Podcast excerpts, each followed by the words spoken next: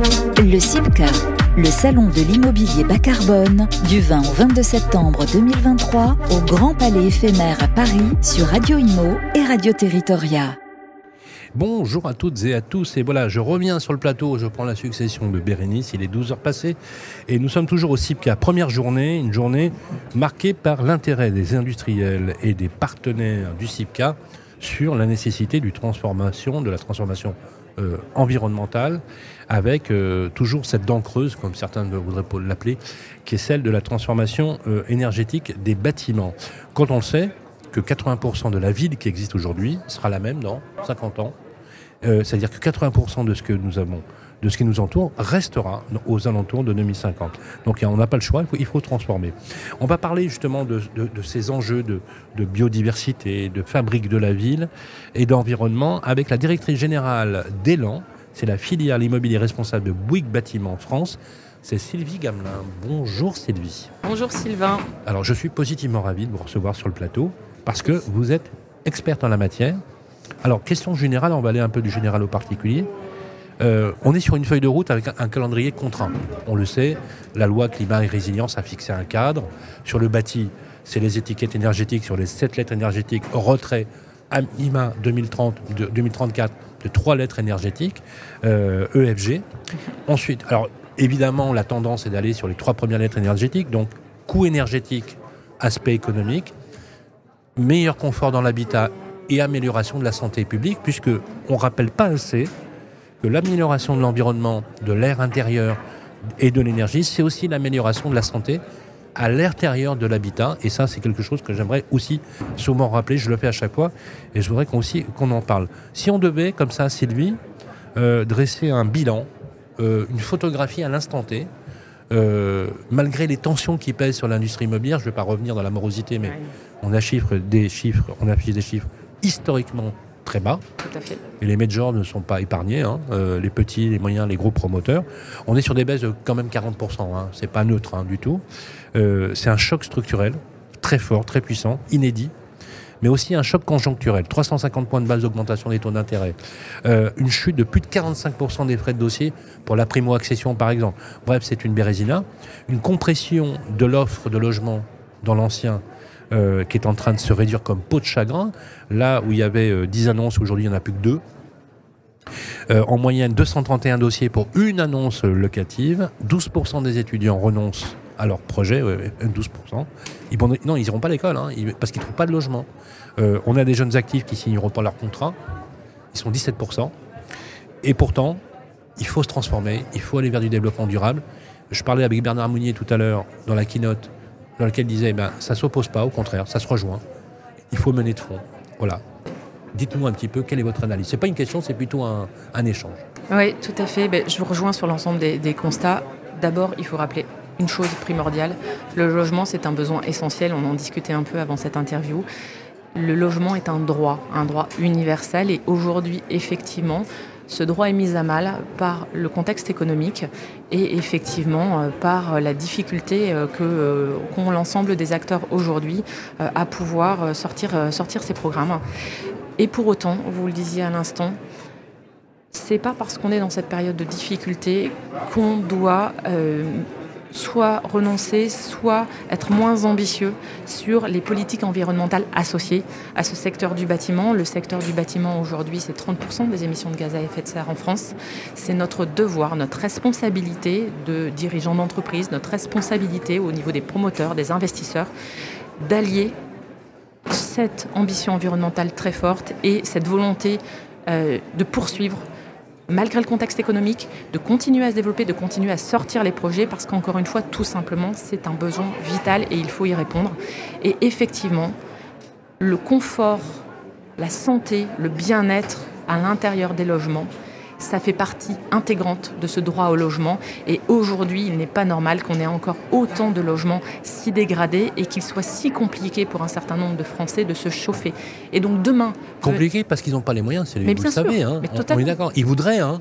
tout le monde voudrait euh, le, faire. Quand j'ai quand j'ai la, la, on appelle ça le container de fuel euh, qui est enterré, euh, moi je veux bien en changer. Mais ça me coûte un bras. Et que ma prime rénov ne va pas résoudre toutes les problématiques, parce que comme vous le savez, il y a des restes à charge qui sont significatifs. Euh, mais on fait comment? Juste- Justement, cette équation-là qui est difficile à résoudre, on fait quoi? Euh, Comment on accompagne justement ouais. Parce que la prise de conscience, on est d'accord, on l'a tous eu. hein. Tout à fait. La question est hyper vaste et euh, bien évidemment, à notre niveau en tant que société de conseil, on n'a absolument pas tous les, toutes les cartes en main. Néanmoins, ce que l'on voit, c'est que l'on voit une vraie volonté des acteurs de poursuivre les efforts malgré les difficultés économiques et donc on a une espèce de dissonance cognitive entre d'un côté le bilan de l'opération qui a du mal ah, le bilan de l'opération qui a du mal à tourner et en même temps une volonté d'y aller parce que la prise de conscience est faite. Globalement, aujourd'hui, euh, même s'il y a toujours des détracteurs et que l'on voit encore euh, parfois des, trucs lunaires sur euh, remettre en cause les, les- conclusions du GIEC, néanmoins, globalement, toute la profession est là et s'y reconnaît. Et c'est bien aujourd'hui, finalement, en étant ici au CIPCA, qu'on s'en aperçoit. C'est une preuve évidente de cet intérêt de la profession. Et donc, on voit cette volonté commune d'y aller, de chercher des solutions, de faire en sorte de réduire nos émissions, mais pas que, de réduire cette facture énergétique. Et tout ça, à la fin, n'a qu'une seule finalité. Bien évidemment qu'on est là pour préserver notre planète, mais cette finalité, elle est avant tout pour l'usager, parce qu'il ne faut pas oublier que dans un logement, il y a quelqu'un qui vit. Et ça, c'est un prérequis indispensable à toute réflexion. Donc, j'allais dire que notre, euh, moi, c'est le premier point positif que je vois, c'est que cette conscience, elle est là, cette envie, elle est là. Ce souhait aussi de prendre en considération, euh, et ce qui n'était pas le cas, je pense, encore il y a quelques années, finalement, l'usage du logement, parce que finalement la crise pousse aussi à se réinventer sur quels, que- quels doivent être les usages. Le Covid a aussi montré euh, à la fois des aberrations euh, sur le taux d'occupation des, euh, de- des immeubles tertiaires, par exemple, où on a un taux d'occupation qui est relativement faible, et puis en même temps des initiatives de solidarité On a aussi des habitants qui ont fait connaissance avec leur logement en y restant dedans, avec Totalement. les problématiques que ça, que, ça, que, que ça comporte. Par exemple, la promiscuité de l'espace. Tout à fait. Des chambres qui font 7 mètres carrés. Voilà, on, on- on- on a l'impression que l'espace est, un luxe, mais quelque chose que, j'aime beaucoup dans ce que vous dites et que je partage politiquement, euh, je dis bien politiquement, hein, je le dis à dessein, euh, c'est le, droit inalignable au logement. Alors on a un droit opposable au logement, on a le DAL, euh, mais on parle de quelque chose qui est ancré même dans la Constitution, euh, comme euh, l'article 26 de la Déclaration universelle des droits de l'homme qui donne un cadre à l'éducation, par exemple, qui est un droit universel, le droit au toit, c'est important. Mais toit et loi, il faut aussi qu'il y ait loi, parce que c'est la loi qui définit le cadre, le, cadre structurel. Je voudrais qu'on revenir sur la mission d'élan. Vous, vous avez une méthode. Cette méthode d'accompagnement, aujourd'hui, elle est basée sur, sur euh, j'allais dire de façon très académique, sur euh, un process qui a fait ses preuves aujourd'hui. Est-ce que vous pouvez nous en dire quelques mots et surtout nous dire comment, dans le contexte d'aujourd'hui, vous arrivez encore à accompagner? Puisqu'on est à la fois dans un contexte où il faut nécessairement aller vers la transformation environnementale, mais aussi dans un contexte dans lequel on a un impact économique tellement négatif qu'on est proche du renoncement pour certains. Voilà. Tout à fait. On- en fait, on a la chance euh, chez Elan d'avoir en propre l'ensemble des expertises environnementales. C'est-à-dire que dans- au sein de mes équipes, Ah oui?